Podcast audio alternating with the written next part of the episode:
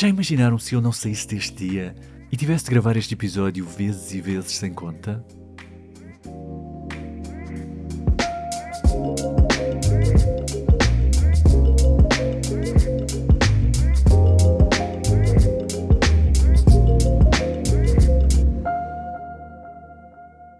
Sejam bem-vindos a mais um Filmes, Filmes, Filmes.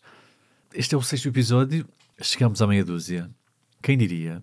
E hoje é dia 7 de fevereiro de 2023.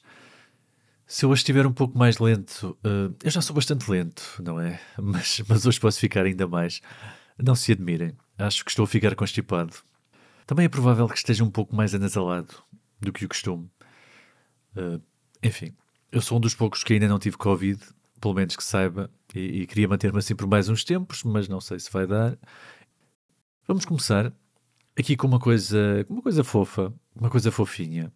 Na semana passada, no dia 2 de fevereiro, foi o Groundhog Day, aquela cerimónia muito inusitada uh, que acontece todos os anos por esta altura nos Estados Unidos e no Canadá.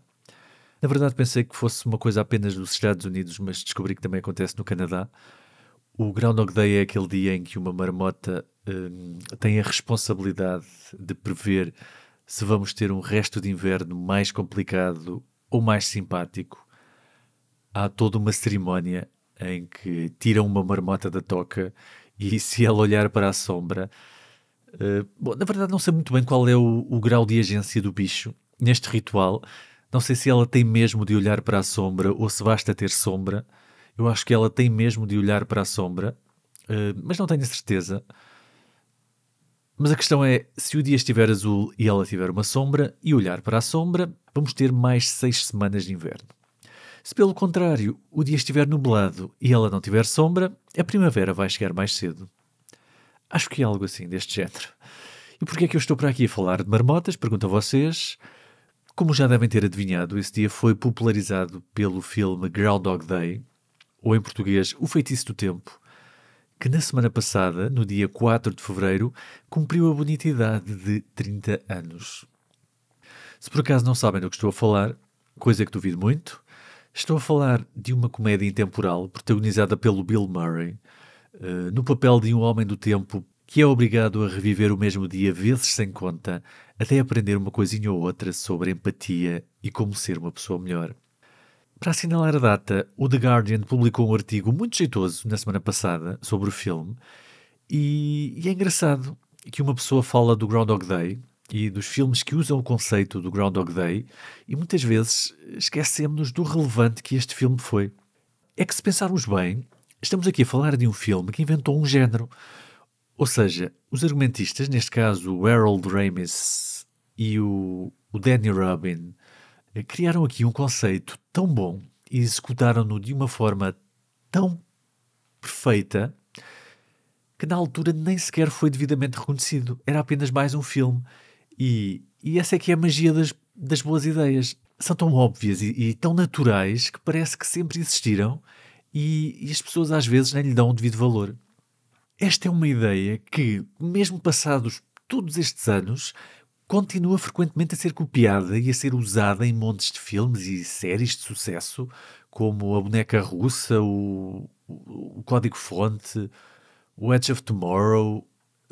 Enfim, há uma lista infindável de clones do Groundhog Day e, e muitos deles bem-sucedidos e relativamente conceituados.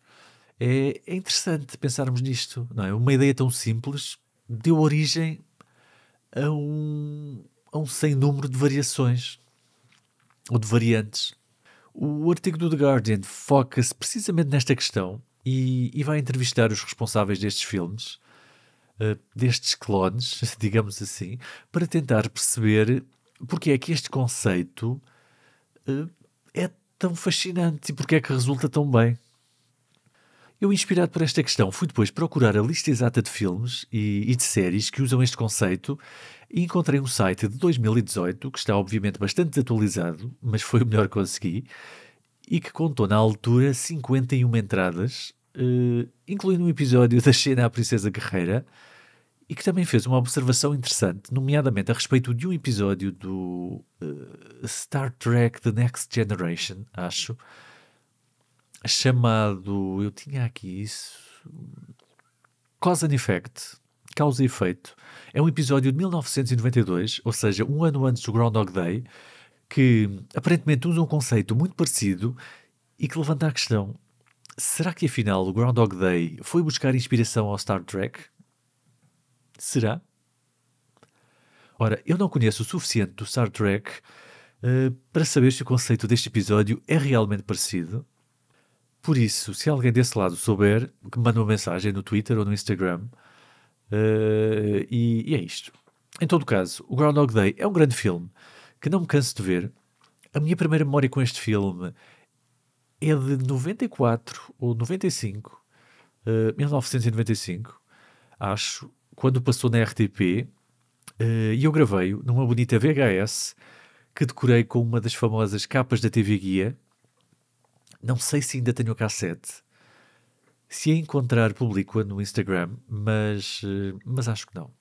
Acho que já a perdi. Eu até acho que a cassete tinha outro filme, se não estou em erro, um, uma espécie de telefilme da Disney sobre um miúdo uh, que inventou uma poção para ficar invisível. Lembro-me que tinha uma cena num campo de golfe e. e acabei de desbloquear uma memória. Como é que se chamava esse filme? Bom, não sei. Não interessa agora. Em todo caso, parabéns ao Groundhog Day. 30 anos, que venham outros 30. Se calhar vamos então para o que eu andei a ver. Nesta semana não vi muita coisa. Fui passar o fim de semana fora e acabei por não conseguir ver grande coisa. Uh, mas vi um dos grandes candidatos aos Oscars deste ano, o, Os Espíritos de Inisherin. Uh, este então é o quarto filme realizado pelo Martin, Mc, Martin McDonagh, depois do Anne Bruges, do Sete Psicopatas e do Três Cartazes à Beira da Estrada. E se há coisa que já deu para perceber é que ele. Bom, o, o, o realizador, o Martin McDonagh, o Martin McDonagh, Martin McDonagh, não é fácil dizer isto, é? Ele não é apenas o realizador, é também um dramaturgo. Ou seja, já escreveu algumas peças de teatro e isso é uma coisa que se nota bastante, porque como realizador não parece assim tão interessado em utilizar o cinema como uh, linguagem visual, ou pelo menos não parece ser a sua prioridade, parece mais interessado em contar uma história através de diálogos fortes e expressivos. Eu acho que ele é assim uma espécie de mistura entre o Aaron Sorkin, o, o Tarantino e os Monty Python. Aliás, os primeiros momentos deste filme os, os primeiros minutos destes Espíritos de Inisherin têm uma vibe muito Monty Python. É todo o insólito daquela situação, aqueles, uh, aqueles diálogos muito british, muito britânicos, uh, que me deixaram assim um pouco desarmado. Sobretudo na forma como foram escalando para algo bastante mais intenso e inesperado.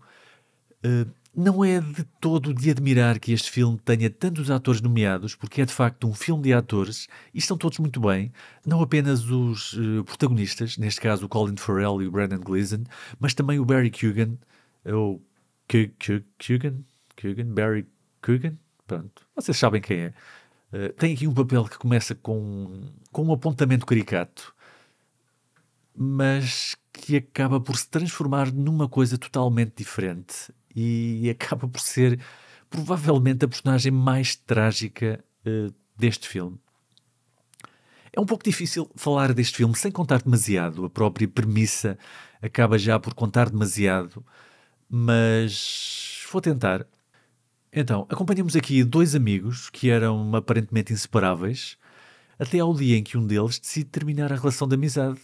E, e, e o que vamos acompanhando ao longo do filme é a forma como estas duas pessoas, tão diferentes, lidam com isto. Temos o rejeitado, que não consegue perceber o que está a acontecer e que tenta a todo custo reatar aquela amizade, e, e o outro que se quer dedicar a outras coisas, aparentemente incompatíveis eh, com aquela amizade. E através deste conflito, o filme vai, vai discursando, digamos assim, sobre o que realmente importa na vida, com duas visões bastante antagónicas e mais não posso dizer, porque já estaria a contar demasiado. Posso só dizer que se passa na Irlanda durante a Guerra Civil de 1922, aliás, já no final da Guerra Civil, e, e este facto faz todo o sentido naquele contexto e ajuda a perceber melhor aquela, aquela história. Este é um daqueles filmes que é um, um arco-íris de emoções, faz-nos passar por um espectro bastante alargado de emoções. O seu ritmo mais pausado e, e muito palavroso talvez não seja para todos. Uh, no fundo, tem o coração de uma peça de teatro, mas comigo funcionou muito bem. E aconselho, é mesmo um, um dos essenciais do ano. Mais coisinhas. Uh, esta semana não acabei de ver nenhuma série, mas comecei a ver uma chamada Poker Face, uh, realizada pelo Ryan Johnson, o mesmo Ryan Johnson do Knives Out e do Last Jedi, e sobre o qual eu já falei muito aqui no, no segundo episódio, a propósito do Glass Onion. É uma série protagonizada pela Natasha Leone, do Boneca Russa, uh, voltando aqui um pouco ao Groundhog Day.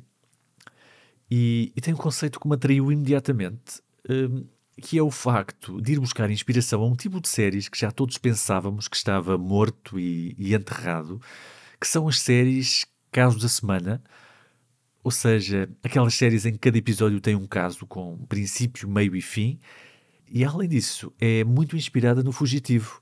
Tem, aliás, uma, uma estética muito interessante de série dos anos 60, 70, eh, uma estética muito marcada, que me atraiu bastante. O primeiro episódio serve de setup, tem alguns nomes interessantes no elenco, como Adrian Brody, e, e embora exija alguma suspensão da descrença, sobretudo em tudo o que diz respeito à habilidade da protagonista, um, a personagem da Natasha Leão tem uma espécie de habilidade que é o facto de conseguir perceber quando as pessoas estão a mentir e isso vai metê-la em problemas no primeiro episódio, vai ser obrigada a fugir e assumo que nos episódios seguintes ela vai usar essa habilidade para ajudar pessoas que vai conhecendo durante a sua fuga, enquanto continua a tentar que outras pessoas não a encontrem. Mas, eh, como estava a dizer, embora exija alguma suspensão da descrença em tudo o que é relacionado com este superpoder, digamos assim, este primeiro episódio faz um ótimo trabalho a pôr as cartas na mesa literalmente, eh, porque eh, pronto, passa-se num casino e tal. E, e, apesar de ainda só ter visto este episódio, gostei muito do conceito. E, e lá está. Nota-se que o Ryan Johnson gosta mesmo muito de tudo o que está relacionado com detetives e mistérios e, e essas coisas todas. E mais. E mais nada. Acho mesmo que vou ficar por aqui. Este episódio é mais curtinho, eu, como já vos disse, acho que estou a ficar doente. Acho que vou, vou tomar um antigripal e beber um chazinho e esperar que isto não fique pior. Uh, e vemos para a semana. Tenham uma boa semana. E agasalhem-se, que continua frio.